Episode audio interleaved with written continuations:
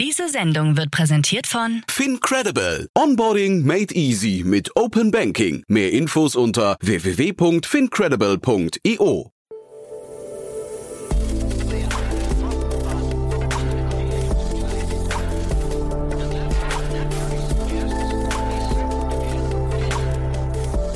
Startup Insider Daily. Hallo und herzlich willkommen zurück zu Startup Insider Daily am Mittag. Unser heutiger Gast ist Sebastian Schaal, Founder und Managing Director von Luminovo, die weltweit erste Cloud-Software-Suite, die die gesamte Wertschöpfungskette in der Elektronik schneller, günstiger und nachhaltiger macht. Durch diese Lösung wird der technologische Fortschritt vorangebracht und zugleich Elektronikmüll reduziert. Für die Transformation der Elektronik-Wertschöpfungskette hat das Unternehmen in einer von Chelfen Ventures angeführten Seed-Finanzierungsrunde 11 Millionen Euro erhalten. Alles weitere und mehr gibt es jetzt im Interview. Gleich nach den Verbraucherhinweisen legen wir los. Ich wünsche euch viel Spaß. Werbung. Hi, hier ist Nina, Content Managerin bei Startup Insider. Suchst du deine nächste große berufliche Herausforderung? Dann melde dich bei uns. Wir suchen aktiv nach neuen Teammitgliedern, die Startup Insider zum führenden Informationsmedium der deutschsprachigen Startup-Szene machen wollen. Aktuell suchen wir Sales Manager, Customer Success Manager, Finanzmanager sowie Werkstudenten in den Bereichen Sales, Product und Content. Aber auch wenn keine passende Stelle dabei ist, melde dich trotzdem bei uns. Wir suchen immer nach leidenschaftlichen Menschen, die mit Startup Insider Großes bewegen wollen. Also, um mehr zu erfahren und dich zu bewerben, geh jetzt ganz einfach auf startupinsider.de/slash insider.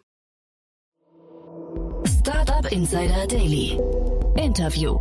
Sehr schön. Ja, ich bin verbunden mit Sebastian Schaal, Founder und Managing Director von Luminovo. Hallo Sebastian. Hallo Jan, grüß dich. Freue mich sehr, dass wir sprechen. Du warst ja quasi neulich schon virtuell hier zu Gast, kann man sagen, oder, oder passiv. Ich habe mit Peter Specht schon ausführlich über euch gesprochen. Der war ganz begeistert, muss ich sagen, glaube ich. Ja? Ja, ich habe den Podcast auch angehört. War schön, dass er uns gepickt hat. Und ähm, ich glaube, der hat das auch sehr Investor und auch hörerfreundlich dargestellt. Fand ich auch, fand ich auch. Nur trotzdem jetzt für die oder berücksichtigen derer, die euch, die den Podcast noch nicht gehört haben, vielleicht musst du noch mal kurz erzählen, wer ihr seid und was ihr macht. Genau, wir sind Luminovo, wir sind ein Tech-Startup aus München und wir sind in der Elektronikindustrie beheimatet. Das ist wahrscheinlich eine Industrie, mit der jeder von uns tagtäglich in Berührung kommt, aber nicht wirklich äh, sich je gefragt hat, wie diese tollen Produkte, die wir in unserem täglichen Leben nutzen, von irgendwie Smartphone bis irgendwie zum ähm, Auto, in dem wir täglich in die Arbeit fahren, wie das überhaupt äh, das Licht der Welt erblickt. Mhm. Und ähm, wir versuchen im Endeffekt mit unserer Softwarelösung diese Wertschöpfungskette von Idee bis wirklich so ein marktreifes Produkt mal am Start ist, irgendwie zu digitalisieren, zu automatisieren und ähm, damit die Dinger kostengünstiger und nachhaltiger und schneller auf den Markt zu bringen. Ja, das ist so, finde ich von außen betrachtet, so ein tolles Leistungsversprechen. Aber ich glaube, du musst jetzt trotzdem mal uns durchführen, wie ihr das macht, weil das ist jetzt, also, das klingt schon nach, nach Deep Tech, ne? Ja, ich glaube vor allem die Domäne ist natürlich ähm, sehr, sehr tech-lastig. Also gerade diese Domänenkomplexität zu durchdringen, ist sicher eine der, und das dann irgendwie für einen Autonormalverbraucher oder für einen Nutzer in der Branche, der vielleicht auch nicht die volle tiefe technische Expertise hat, äh, aufzubereiten, ist sicher eine der Leistungen. Aber sicher sind auch unter der Haube einige, ähm, sag ich mal, komplexere ähm, Probleme zu lösen.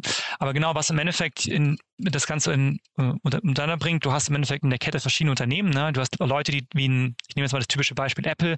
Apple denkt sich das iPhone aus, ähm, quasi überlegen, was für was das iPhone Verantwortung haben, die nächste Generation, was für Bauteile brauche ich, setzen es so ein bisschen zusammen und dann arbeiten die meisten mit einem Dienstleister. Da kennt man zum Beispiel Foxconn, die aus Taiwan sind, die ähm, ja leider oft für die nicht so tolle Arbeitsbedingungen in die Presse kommen.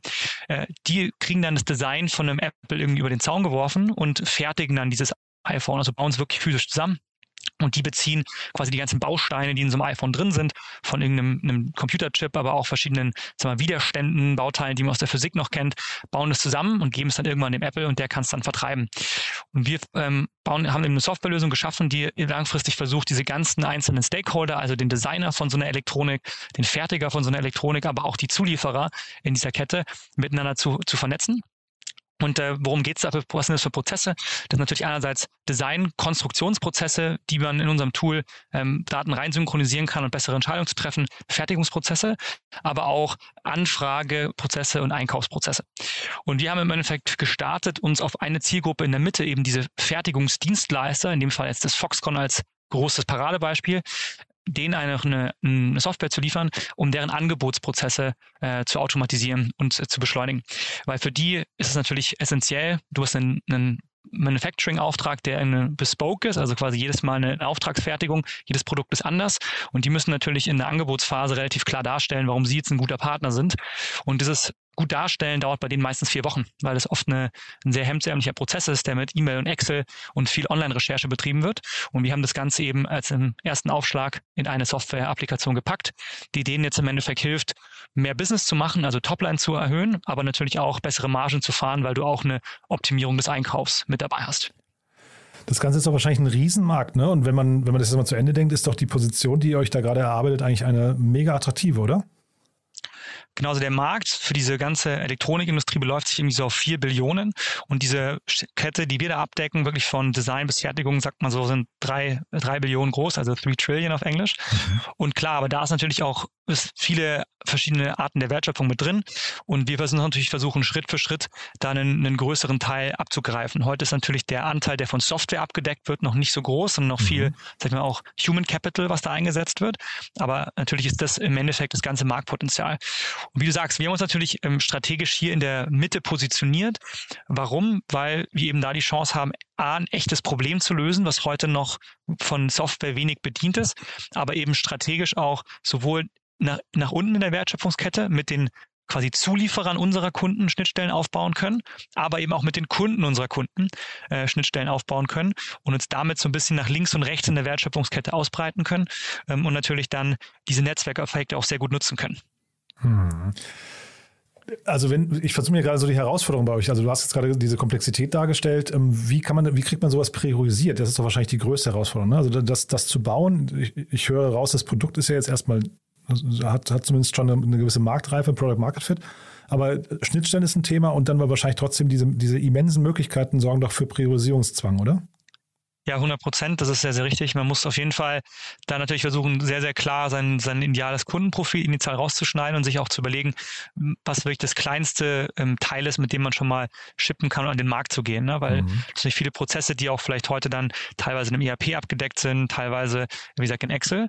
Und ähm, ja, da haben wir uns natürlich versucht, okay, äh, eine, eine Zielgruppe auch rauszusuchen, die die jetzt immer in unserem Heimatmarkt, ähm, wir, haben es in Deutschland angefangen, ähm, die da natürlich auch äh, vorhanden sind und die den höchsten Schmerzpunkt haben. Und für uns ist das natürlich vom Kundensegment Kunden, die eine, eine hohe ähm, Fluktuation haben von Kunden, viele Angebote durchschleusen müssen und auch eine, sag mal, eher niedrigvolumigeres Geschäft mit hoher Komplexität haben. Ja? Und auf die dann sich zu fokussieren und dann zu überlegen, was halt die großen Schmerzpunkte sind. Und ähm, das war für die meisten natürlich einmal dieses Thema Datenaufbereitung und aber gerade natürlich im Zuge der äh, Supply Chain Krise, die die Corona-Pandemie ausgelöst hat, natürlich auch dieses Thema Beschaffung. Und das ist natürlich ein super Engel für uns gewesen, weil viele, sag ich mal, sich da auf ihren alten Prozessen ausgeruht haben und sehr, sehr viel manuell gemacht haben mhm. und irgendwie auf Preise und Lieferzeiten vertraut haben, die irgendwie in irgendwelchen Altsystemen vor drei Monaten abgelegt war was natürlich in so einer Situation wie jetzt absolut nicht mehr möglich ist, wo sich Preise und Verfügbarkeiten im Sekundentakt ändern können. Und da konnten wir natürlich mit unserem, unserer Real-Time Insight in diese Supply Chain ein sehr, sehr gutes Wertversprechen liefern und haben damit eben auch einen sehr guten ähm, initialen, würde ich sagen, Product Market Fit gefunden. Mhm.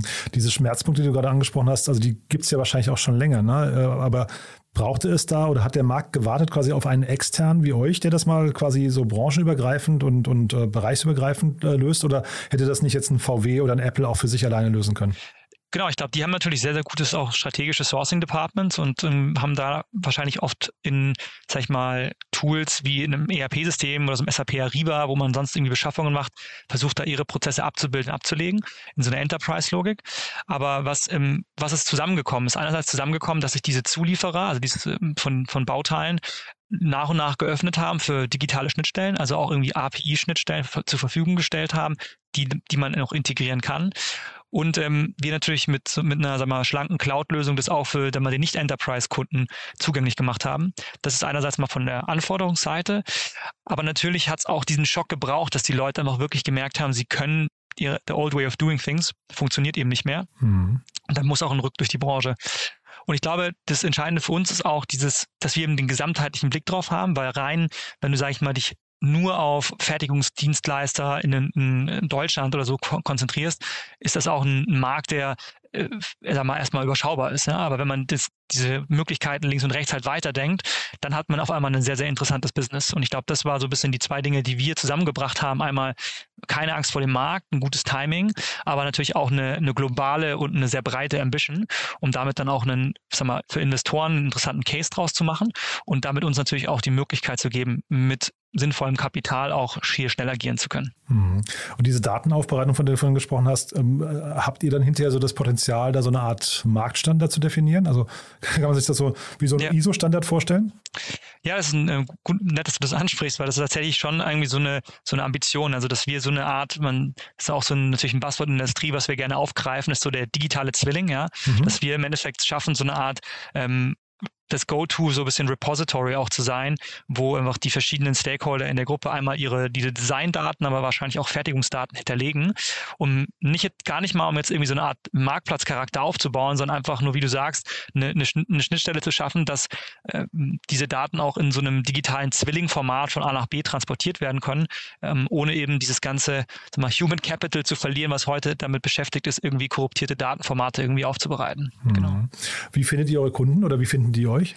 Tatsächlich ist es initial natürlich für uns eine, war es eine starke ähm, Outbound-Geschichte. Also wir haben eine sehr, sehr gute Liste von diesen Kunden. Also die kann man von unserem initialen Profil kann man gut eingrenzen. Da gibt es so ähm, ungefähr 3000 von den Initialen in, in, Europa. Und die haben wir, können wir natürlich sehr, sehr gut ähm, selbst targeten. Einige davon sind auf LinkedIn unterwegs, einige kann, muss man doch über die E-Mail, also die E-Mails und die Leute rausfinden über, über deren Website. Und dann versuchen wir im Endeffekt mit einem klassischen Outbound, eine Outbound-Strategie, die erstmal anzugehen. Haben wir mittlerweile natürlich auch um, über PR-Arbeit, über sonst Content-Strecken oder auch, sag mal, wie andere Slower Soft Touchpoints für Marketing, ähm, ne, auch Kanäle aufgebaut, wo die auch uns finden. Aber genau, PR ist und auch Messen zum Beispiel sind in der ganzen Kette natürlich auch nochmal sehr wichtig jetzt nach der Corona-Pandemie. Die Leute wollen sich auf jeden Fall gerne nochmal sehen. Und äh, man merkt schon bei uns auch, wenn es einen physischen Touchpoint irgendwann mal in dem, in dem Vertriebsprozess gab, dann ist da meist auch ein bisschen mehr Zug drauf. Mhm. Investoren fragen immer gerne äh, so diese Fragen, warum ihr und warum jetzt? Und lass uns vielleicht mal kurz mit diesem Warum jetzt anfangen. Äh, hätte man, also ist das quasi eine Opportunity, die jetzt erst aufgekommen ist oder hätte man das auch schon lange vorher machen können? Es hat nur keiner getan. Ich glaube, es ist ein bisschen es hat jetzt, glaube ich, nochmal einen neuen Zug bekommen, durch irgendwie sagt diese ganzen Lieferkrisenthematiken, dass mhm. die Leute wirklich das Gefühl haben, sie müssen, müssen jetzt einen Ruck machen. Also ich durch glaube, externe Faktoren quasi an der Stelle, also jetzt äh, durch, durch genau, den Zwang zu handeln, ja? Genau, also ich glaube mhm. einerseits ähm, diesen, diesen Zwang zu handeln. Ich meine, es gibt auch noch sehr, sehr viele andere spannende Opportunities, die sich jetzt hier on, on top legen, auch bezüglich so ESG-Themen, äh, wo wir auch einen, ähm, eine sehr gute Positionierung jetzt haben, um das weiter auszuschlachten. Aber ich, ich dachte glaub, eher, sich, ich ich dachte eher, vielleicht so KI ist jetzt erst auf dem Level, wo man damit vernünftig arbeiten kann zum Beispiel das würde ich, das würde ich jetzt nicht zwingend sagen. Ich glaube, ähm, KI ist prinzipiell einfach ein, ähm, glaube ich, mittlerweile natürlich reifer als Tool in der Toolbox. Und man, ich glaube, wichtig ist aber einfach zu wissen, wo man das gut einsetzt und, und wo nicht. Aber ich glaube, rein von den, sagen wir, von der Algorithmenstruktur ist nichts von dem, sagen wir, Durchbruchen, die, die die KI jetzt getragen hat in den letzten eineinhalb Jahren, wirklich was, was jetzt irgendwie unseren Use Case erst ermöglicht hat. Mhm. Ähm, sondern ich glaube, diese, diese Art der KI, vor allem so Daten aufzubereiten, mit denen haben wir auch schon ähm, vor, bevor wir unsere, sagen wir, Produktjourney angegangen sind, gearbeitet. Aber ich glaube, es, es, vor allem diese Digitalisierung der Lieferkette hat natürlich jetzt nochmal auch einen starken Schub bekommen, dass sich mehr von den Lieferanten in diese Richtung bewegen. Das, ob das jetzt hätte sicher auch schon ein halbes, dreiviertel Jahr früher äh, gehen können, aber man ist auf jeden Fall da in diesem Korridor gewesen. Und auf, auf der anderen Seite äh, ist, es, ist es natürlich auch so, dass ähm, ja diese, den Schock, den du gesagt hast, dass der natürlich auch dazu beigetragen hat, da jetzt den nötigen Fokus drauf zu legen. Mhm. Und damit verbunden ist die Frage, warum ihr? Und da hast du mir im Vorfeld schon gesagt, wir reden jetzt vor dem Hintergrund von einer wirklich sehr, sehr stattlichen Seed-Runde. Da ist aber so ein bisschen das Gründungsdatum jetzt entscheidend, auch für die Frage, die ich dir gerade stellen wollte, ne? warum ihr, also weil, vielleicht kannst du mal kurz eure Genese nochmal erzählen, denn ihr seid ja jetzt nicht als klassisches Startup gegründet, ne? Ganz, ja, genau. Also mein Mitgründer-Team und ich haben uns ähm, in unserer Zeit in Stanford kennengelernt und hatten da irgendwie das Glück, ähm, so 2015, 16 mit 17 mit den, sagen wir, mittlerweile auch sehr bekannten Koryphäen in der, in der KI auch noch äh, von denen lernen zu dürfen und mit denen auch forschen zu dürfen und haben dann eigentlich initial unsere Firma Luminovo im Dezember 2017 ähm, als eine KI-Ingenieurbüro, würde man auf Deutsch sagen, äh, gegründet. Also wirklich eine Boutique, die sich sehr stark auf diese neue Form von KI mit neuronalen Netzen ähm, fokussiert hat. Und das haben wir als als Firma gebootstrapped, haben ähm, quasi zwei Jahre lang ähm, da auch schon ein Team aufgebaut und ähm, waren, wie gesagt, von Tag eins dann natürlich dann relativ schnell profitabel, wollten aber langfristig eigentlich immer irgendwie ein, ein eigenes Baby, ein eigenes Produkt entwickeln.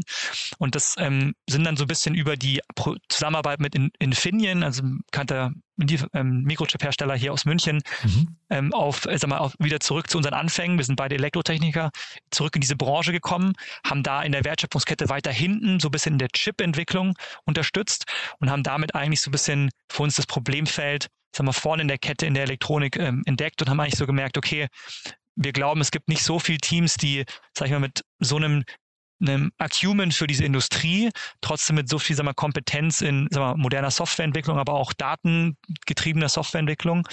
Ähm, jetzt in einer Positionierung wie Europa, wo es ein, was ein spannender Initialmarkt ist, zusammenkommen und jetzt eigentlich schlagkräftig werden, diesen Markt zu attackieren.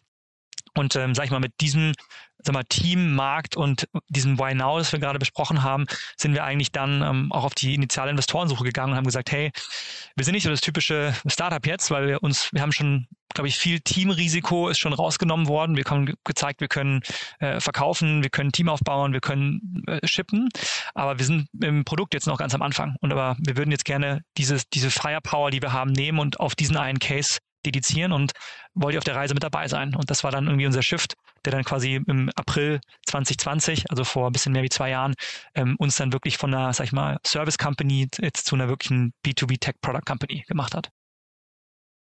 Ist das, ähm, kannst du vielleicht nochmal kurz deine Erfahrung teilen, ähm, ist das leicht, wenn man eben auf Business Angels, ihr habt, ja, ihr habt ja zwei VCs, aber auch vor allem Business Angels dabei, wenn man jetzt Business Angels erzählt, wir möchten von der, ähm, oder für VCs, ich weiß gar nicht, was einen Unterschied da macht, ne? aber äh, wenn man quasi äh, pitcht, wir haben eigentlich eine Agentur, möchten aber jetzt daraus ein, ein skalierbares Unternehmen bauen? Ich glaube, ja, also du hast natürlich ein, ein paar Punkte. Du bist natürlich jetzt kein kompletter Grünschnabel mehr, der irgendwie als First-Time-Founder hat man das natürlich oft irgendwie, das was mitschwingt, der noch nie irgendwas verkauft hat, der mhm. nicht gezeigt hat, dass er irgendwie auf so einem, sagen wir auch im C-Level potenziell ähm, parieren kann. Aber natürlich ist es, ähm, wirft auch ein paar Fragen auf, die, die, die sind, gerade wenn ein Team schon mitkommt, kann das Team nur Service oder kann das Team auch Produkt? Ja? Mhm. Kann man das Team von der DNA auch wirklich mitnehmen? Mhm. Das, sind, das sind sicher auch äh, Konversationen, die, die wir stellen mussten. Deswegen, ähm, was wir aber auf jeden Fall, glaube ich, als Argument sehr gut vorhalten konnten, ist, wir liebe Investoren, wir wissen, wie mit eurem Geld umgeht. Ja, weil wir haben gezeigt, dass wir profitabel wirtschaften können und Aha. dann kannst du uns auch vertrauen, dass wir jetzt wissen, wenn wir jetzt wirklich investieren und in die roten Zahlen gehen, dass wir das Geld auch sinnvoll deployen können. Hm. Diese, diese Teamgeschichte, die du gerade genannt hast, also diese, diese, dieses Hinterfragen, ob die einzelnen Teammitglieder mitgehen können auf dieser neuen Reise. Äh, kannst du uns da vielleicht mal kurz, was, was habt ihr da abgeklopft? Im Endeffekt war es natürlich einmal so das, das prinzipielle Interesse. Ne? Also hab, bist du einer, der jetzt in, wirklich für dieses Projektgeschäft äh, gelebt hat oder bist du jemand, der einfach vor allem für die neuen Herausforderungen, für die Challenges gelebt hat, wofür wir auf der Reise, die dann vor uns standen, natürlich noch eher, eher mehr als weniger haben. Und ähm, genau, was ist so die sind die langfristigen Karriereziele, ähm, die du hast? Und da haben wir im Endeffekt eigentlich fast das ganze Team äh, mitgenommen. Wir haben tatsächlich eine, einer, unser bester Consultant, der hat sich dann, ähm, der hat sich dann erstmal neu orientiert, hat ähm, dann aber gesehen, dass äh, das nichts für ihn ist und ist mittlerweile wieder als Freelancer bei uns. Also wir haben da auch schon, schon einige so Full Circles, was das Team angeht, äh, mitgenommen. Aber ich glaube, geht vor allem einfach sehr klar darum, diese Vision, wo wir hinwollen, ähm, hast du da Lust drauf? Und ähm, weil ich glaube, im Endeffekt sind auch jetzt einmal Ingenieure, aber auch andere ähm, wir, Mitarbeiter in der damals ja noch nicht sehr, sehr festgefahrenen Org vor allem ähm, lernorientiert und haben Lust, was zu reißen. Und wenn man, wenn sie Lust auf diese neue Mission haben, dann glaube ich, ähm, kriegt man da auch ähm, die nötigen, sag mal, den nötigen Fokus auf die Straße gemeinsam. Mhm. Und jetzt habe ich die Runde von die Pre-Seed-Runde schon angesprochen. Wie gesagt, starke, starke Business Angels dabei. Natürlich also auch tolle VCs, äh, La Familia und Cherry Ventures, aber hol uns doch vielleicht nochmal, führ uns nochmal ganz kurz durch die Business Angels durch. Das ist wirklich ein, also von außen betrachtet ein ganz, ganz äh, elitärer Kreis, ne? Ja, wir haben bei den Business Angels natürlich versucht, möglichst viele Bereiche irgendwie abzudecken, ähm, die einem so als Startup in der frühen Phase natürlich helfen können. Das heißt, einerseits wirklich sind wir Unternehmer aus dem äh, eigenen Ökosystem, aus dem Münchner Ökosystem. Das ist jetzt irgendwie ein Hanno Renner von Personio, äh, Michael Wachs von, von Forto, aber auch ähm, Sebastian Schuren von Alasco, der uns sogar schon in der ersten Phase mit begleitet hat. Also aus dem Münchner Ökosystem dann Leute mit so einem internationalen Fokus, wie zum Beispiel Daniel Dines von UiPath, aber auch Leute, die sag mal, als so ähm, Super Angel vielleicht mal aktiv sind, wie ein Charlie Songhurst, der sehr, sehr viel gesehen hat, mhm. aber auch ein Carsten Thoma, der irgendwie ein SAP, äh, Hybris verkauft hat an mhm. SAP mhm. und damit auch schon mal einen großen Enterprise Software ähm, Exit gemacht hat. Aber dann auch Leute, die wirklich die Industrie verstehen. Ja, wir haben irgendwie ähm, Leute, die man vielleicht dann auch nicht so kennt, wie einen Jan Stumpf, der ein, ein Drohnen-Startup an Intel verkauft hat, ein Hardware-Ingenieur äh, des Herzens ist, ähm, Leute, die wirklich im in, in China mit so Fertigungsdienstleistern gearbeitet haben, auch Leute, die den ähm, Fertigungsmittelstand hier verstehen. Aber das war im Endeffekt so ein, so ein rundes Setup, was uns geholfen hat, wirklich so ähm, hier On-the-Ground-Strategie, größere Company-Building-Strategie, aber auch Produktstrategie ähm, gut challengen zu können. Mhm. Und jetzt, wie gesagt, eine beeindruckende äh, Seed-Runde. Und da habe ich mich vor allem über Tencent äh, gewundert. Vielleicht kannst du mal kurz erzählen, wie die bei euch, also vielleicht kannst du mal generell durchführen, aber Tencent hat mich, weil es auch ein Name ist, den man kennt, aber bei so frühen Runden eigentlich relativ selten sieht, dachte ich, ne? Ja, genau. Also wir haben vor uns natürlich in der Runde versucht, auch wieder ähnlich wie ich gerade über das Business Angel Setup äh, geredet mhm. hat, natürlich äh, möglichst viel Smart Money reinzuholen und, ähm, und strategisch dann auch, auch Investoren, die uns auf der jetzt so direkt anstehenden Reise, aber auch bei der, bei der Reise, die noch kommt, möglichst gut unterstützen zu können. Und den Lead-Investor hat ähm, Mike Charlson gemacht ähm, mit Charlson Ventures. Mhm. Ähm, auch ein, ein nicht klassisches Setup, sondern der ist als Solo-VC unterwegs, glaube ich, ähm, mit einem unfassbaren äh, Track Record, was bisher seine Portfolio-Performance angeht. Und der hat sich eben ja, hat auch mal bei einem normalen VC gearbeitet, entschieden zu sagen, hey, ähm, ich habe X, ich, wenn ich mir meinen Tag angucke, verwende ich X Zeit irgendwie auf echte Portfolioarbeit und irgendwie aber einen sehr, sehr großen Anteil auf Teammanagement und irgendwie einen, einen, eine Cocktail-Event schmeißen für irgendwie die nächste Intern-Batch, den ich reinholen will. und ich will eigentlich nur mit den Foundern arbeiten und mhm. hat dann eben auf gewechselt auf ein Solo-VC. Und das war ein Promise, der uns irgendwie extrem ähm, interessiert, erstmal war sehr intriguing für uns und wir haben dann in den Gesprächen auch gemerkt, dass das eine unfassbare Tiefe ist, sehr, sehr schnell ins Thema reingekommen, sehr, sehr gute Fragen gestellt, wo wir gemerkt haben, wow, das ist wirklich nochmal ein neues, äh, ein neues Level, was wir hier mit reinbringen können und unser aktuelles Investorenportfolio gut abrundet und haben uns damit eben ähm, für ihn entschieden und haben dann versucht, die Runde noch weiter zu komplettieren. Wir haben irgendwie Worth Ventures noch mitgenommen, die viel in dem sag mal, Deep Deeper Tech Space in Europa unterwegs sind und da auch ein sehr starkes Portfolio Success Team haben, was uns da unterstützt, aber eben auch, wie du sagst, ähm, Tencent, zu dem wir, ähm, genau, mit denen wir frühe Gespräche hatten, die auch, war eine Intro, die auch über unsere Bestandsinvestoren kam, wo wir auch relativ schnell Common Ground gefunden haben, was auch, ja, A, die Vision der, The der Thematik angeht, aber auch natürlich für das Thema Asien, was für uns mittelfristig natürlich ein, ein wichtiger Markt ist. Und da auch zu sagen, okay, wer ist eigentlich von, sag mal, den, den Playern dort ähm, der, der spannendste, spannendste Fonds, äh, wer kann, könnte da potenziell die meisten Türen öffnen. Und ähm, da war, haben wir uns mit Tencent sehr, sehr schnell ähm, da auf einen guten Ground gesetzt und haben dann auch, haben sie auch gesagt, ja, wir sind, ähm, es ist früh für uns, aber ähm, wir hoff, hoffen natürlich, dass wir in der späteren Runde dann vielleicht auch noch Chance haben, noch mehr zu deployen und sind da auch sehr happy, dass wir die mit an Bord haben jetzt. Mhm. Und jetzt so die Challenges für euch, was würdest du sagen? Also ich vermute mal, jetzt wirst du sagen, äh, das Team, ne? wahrscheinlich, wahrscheinlich sucht ihr jetzt Mitarbeiter, ne? aber gibt es noch andere Challenges? Ja, ich glaube, du hast es vorher schon angesprochen. Es ist ähm, Priorisierung ist immer immer spannend. ja? Das heißt, du musst irgendwie für unser in unserem Markt natürlich sehr sehr interessant immer dieses Zusammenspiel zwischen einem, einem weiteren Produktinkrement, was wir shippen, was uns dann auch wieder im Go-to-Market ein, ein weiteres Segment ermöglicht. Und ich glaube, da ein gutes Zusammenspiel zu haben von wie können wir eigentlich äh, maximal unsere aktuelle Kundenbasis auch upsellen mit neuen Modulen, wo öffnen wir uns neue Märkte und halten aber irgendwie beide Seiten irgendwie happy, um da unser Wachstum auch ähm, sinnvoll, effizient stabilisieren zu können. Das denke ich, das, das wird das Hauptzusammenspiel, was für uns was für uns da wichtig ist. Mhm. Da einfach konstant hoffentlich Schritt für Schritt immer wieder kleine gute Entscheidungen zu treffen und wenn es schlechte Entscheidungen waren, dann schnell von denen zu lernen.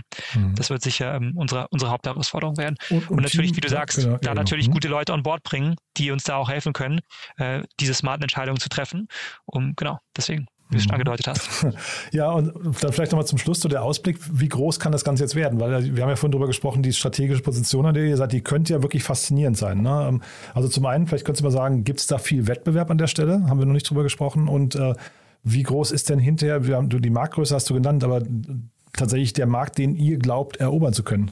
Ja, also es ist spannend, ich glaube, von der, also in unserem aktuellen im ersten Beachhead-Markt, in dem wir unterwegs sind, haben wir jetzt wenig Startup-Competition, sondern mehr so Branchenlösungen, die, sagen wir mal, auch schon ein bisschen länger an dieser Wertversprechung gearbeitet haben und mhm. auch jetzt ein, initial mal ein ähnliches Problem bedienen, was wir bedienen. Mhm. Und ähm, da haben wir mittlerweile aber, würde ich sagen, eigentlich alles, was die, sagen wir mal, über 20 slash 8 Jahre aufgebaut haben, ähm, aufgeholt und haben jetzt irgendwie, würde ich sagen, überholt. Das heißt, diesen, dass wir diesen Teil des Marktes irgendwie gut, äh, gut bedienen können und auch langfristig da der Marktführer sein können, da glaube ich sehr stark dran. Das ist ähm, große Ganze natürlich schon spannend und ich, da geht es mir mehr darum, wer kann langfristig so eine Art horizontale Plattform bauen, wo sich wirklich die, die einzelnen Spieler ihre Stücke vom Kuchen rausschneiden können, je nachdem, was für eine Outsourcing-Strategie die auch fahren. Und äh, da würde ich sagen, ist natürlich der eigentlich spannendste Incumbent ist einfach, ähm, ist einfach Siemens. Ja, Siemens mit der Digital Industries ähm, mhm. Hat natürlich auf On-Premise in sehr, sehr vielen Teilen der Wertschöpfungskette eine On-Premise-Lösung parat und haben natürlich auch eine sehr, sehr aggressive Cloud-Strategie jetzt und versuchen sich natürlich so in der Cloud ähm, neu zu erfinden, als auch ihr Go-to-Market neu zu erfinden, auch da mehr auf den Mid-Market zu gehen. Und das ist im Endeffekt, würde ich sagen, schon langfristig äh, gegen jemanden, der uns dann zukünftig mehr bewegen wird. Ähm, und sonst auch, also mal von der Design, Elektronik-Design-Seite, eine, eine Firma wie Altium, die auch sehr stark versucht, einen horizontalen Play zu fahren aktuell eher Partner von uns. Ähm, deswegen ist immer so die Co-Opetition sicher auch immer spannend, mhm. wie sich das ausgestalten wird. Aber ich denke, das ist so, sind so die Player, die, ähm, glaube ich, die größte, eine ähnlich große Ambition haben. Ähm, und sonst von der, von der Makro ist es natürlich, ähm, muss man das, muss man das sehen, wie viel ähm, die Zahl der Unternehmen, die in der Kette mit dabei sind, steigt natürlich auch an und was für einen ACV kann man da auch langfristig erzielen. Aber es wird auf, ist es auf jeden Fall, wenn man es auch selbst bottom-up berechnet, ist man hier in einem ja, zwei, zweistelligen äh, Milliardenmarkt und also genau in so einem Territory, wo man ähm, auch mit einem, ja, wenn man guckt, was die ganzen SaaS-IPOs, was die in ihre S1-Files schreiben, dann ist man da genau spot on mit dem, was da die ähm, Führenden in der Branche auch irgendwie aufrufen können. Mega spannend. Aber dass ihr mal irgendwie für Endkunden, also im, im B2C-Bereich irgendwo auftaucht an irgendeiner Stelle, ist eigentlich ausgeschlossen. Ne? Ähm, also irgendwie mit einem Siegel oder so, dachte ich gerade.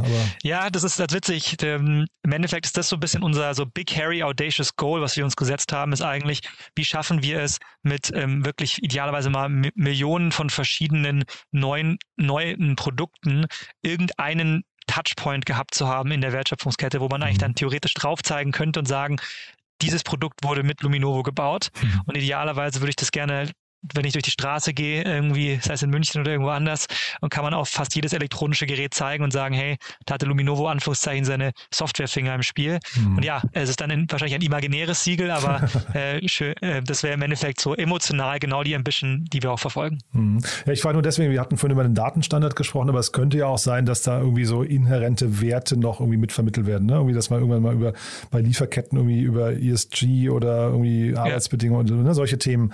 Deswegen, Absolut ja. Das ist sicher auch ein spannendes Thema. Also gerade das ESG-Thema ist für uns natürlich super spannend, weil wir da auf diesen Strömen wirklich sitzen und ich glaube ganz fest dran, dass, sag mal, so so Change in dem Bereich eigentlich genau dann passiert, wenn du, äh, wenn du wirklich äh, Emissionen in irgendeinem gewissen Schritt der Kette transparent machst und dann den, den Bayern ähm, also die Supplier das quasi zuliefern können und müssen mhm. und den Bayern damit auch die Entscheidungsmöglichkeit gibt, sich für einen Lower Emission Player zu entscheiden. Und genau da können wir natürlich unterstützen. Aber ja, vielleicht gibt es dann auch irgendwie ein Siegel. Ich meine, historisch war das damals, Intel hat es damals geschafft, mit dem Intel Inside oder Pentium Inside genau, wirklich mal ja. sowas mhm. Unsexyes wie Chip mal irgendwie auf ein Endgerät drauf zu klatschen. Und ja, ähm, vielleicht, ähm, vielleicht gibt es sowas dann auch mal mit Luminovo Inside. Wäre sicher ganz cool. Ja, mega spannend. Cool. Also ein tolles Ziel, muss ich sagen. Äh, auch eine wirklich tolle Mission und Glückwunsch nochmal zu dieser spannenden Runde. Haben wir denn was Wichtiges vergessen für den Moment? Nee, du hast schon gesagt. Also ich glaube, wir wollen weiter, wie gesagt, sowohl Produkt und, und Go-to-Market müssen wir Schritt für Schritt immer abstimmen, dass wir da vorankommen. Das heißt, da brauchen wir wirklich ähm, top talentierte Leute. Und ich glaube, genau, wir haben eine Sache, die wir nicht gesprochen haben. Ich glaube, eine Sache, die uns sehr, sehr, wo wir sehr, sehr stolz drauf sind, ist die Kultur, die wir gebaut haben bei Luminovo. Ähm, lade ich jeden ein, sich da mal ein paar Blogposts von uns durchzulesen oder sonst auch mal im Münchner Büro vorbeizukommen. Und äh, wir sind remote first, das heißt, wir stellen plus minus zwei Stunden, ähm, können wir Leute einstellen ähm, aus der Münchner Zeitzone und freuen uns natürlich da auf jeden, der Interesse hat. Ähm, genau, ist natürlich jetzt hier in dem Fall deutschsprachig, aber wenn mir jemand auf LinkedIn schreibt und auf den Podcast verlinkt oder sonst auch sich direkt auf der Website bewirbt, dann freue ich mich natürlich. Hm. Ja, das finde ich jetzt spannend. Ich hatte gerade den Patrick Häde hier zu Gast. Ähm, der macht seit kurzem den Quick Coffee Podcast und äh, haben gerade erst gestartet. Zwei sehr erfahrene Gründer, die halt unter anderem bei, bei Gorillas und äh, er hatte, glaube ich, ähm, Mapify oder so äh, gegründet, hieß, glaube ich, das Unternehmen. Ja und Sie teilen da Ihre Erfahrungen und wir haben über das Thema Teamkultur gesprochen und eben dieses große Fragezeichen, deswegen hole ich so weit aus, dieses große Fragezeichen, wie kriegt man in eine Remote Company eine gute Teamkultur rein? Ja, ich glaube, bei uns ist, wir sind ja einfach gestartet als eine äh, Non-Remote Company und sind jetzt im Endeffekt eine Remote First Company, keine Fully Remote Company.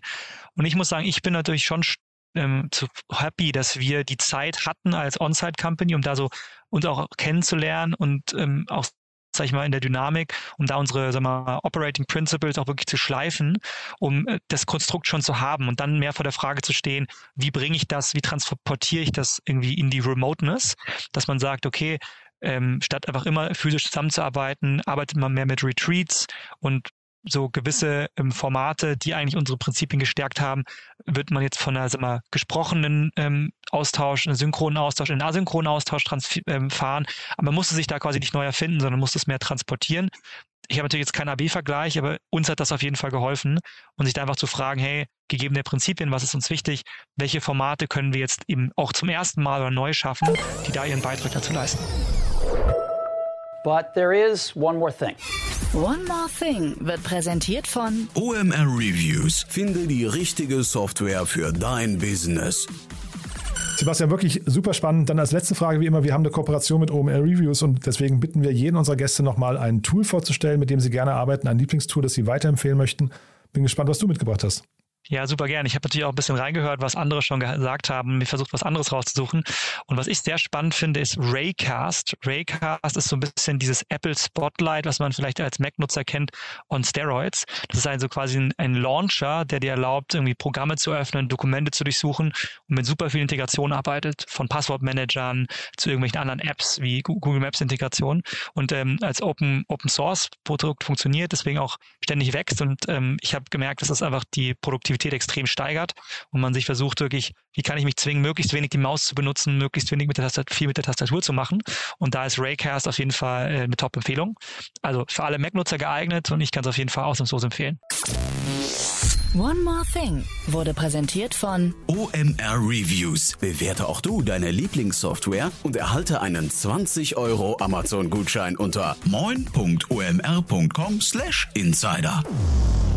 Also Sebastian, ganz große, ganz großes Kino, muss ich sagen. Ich würde sagen, wir beide bleiben in Kontakt. Wenn es bei euch Neuigkeiten gibt, sag gerne Bescheid, ja? Mache ich gerne, ja, hat Spaß gemacht. Danke dir, Jan. Werbung. Hi, hier ist Paul, Product Manager bei Startup Insider. Willst du wissen, welche Startups aus Hamburg, Mannheim oder vielleicht auch Bielefeld sich mit künstlicher Intelligenz beschäftigen? Oder wie zum Beispiel das Portfolio von Earlybird oder HV Capital aussieht? Entdecke all das und noch viel mehr auf unserer Plattform. Kostenlos und ohne Begrenzungen. Unsere Datenbank umfasst über 20.000 Profile aller relevanten Startups, Investoren und Personen, die darauf warten, von dir entdeckt zu werden. Also, wenn ich dein Interesse geweckt habe, schau einfach mal auf unserer Plattform vorbei unter startupinsider.de/slash insider. Startup Insider Daily, der tägliche Nachrichtenpodcast der deutschen Startup-Szene. Vielen Dank an Jan Thomas und Sebastian Schaal, Founder und Managing Director von Luminovo. Sie sprachen anlässlich der Finanzierungsrunde in Höhe von 11 Millionen Euro. Das war's auch schon mit Startup Insider Daily für heute Mittag. Ich wünsche weiterhin gutes Gelingen und sage danke fürs Zuhören und bis zum nächsten Mal. Diese Sendung wurde präsentiert von Fincredible. Onboarding made easy mit Open Banking. Mehr Infos unter www.fincredible.io.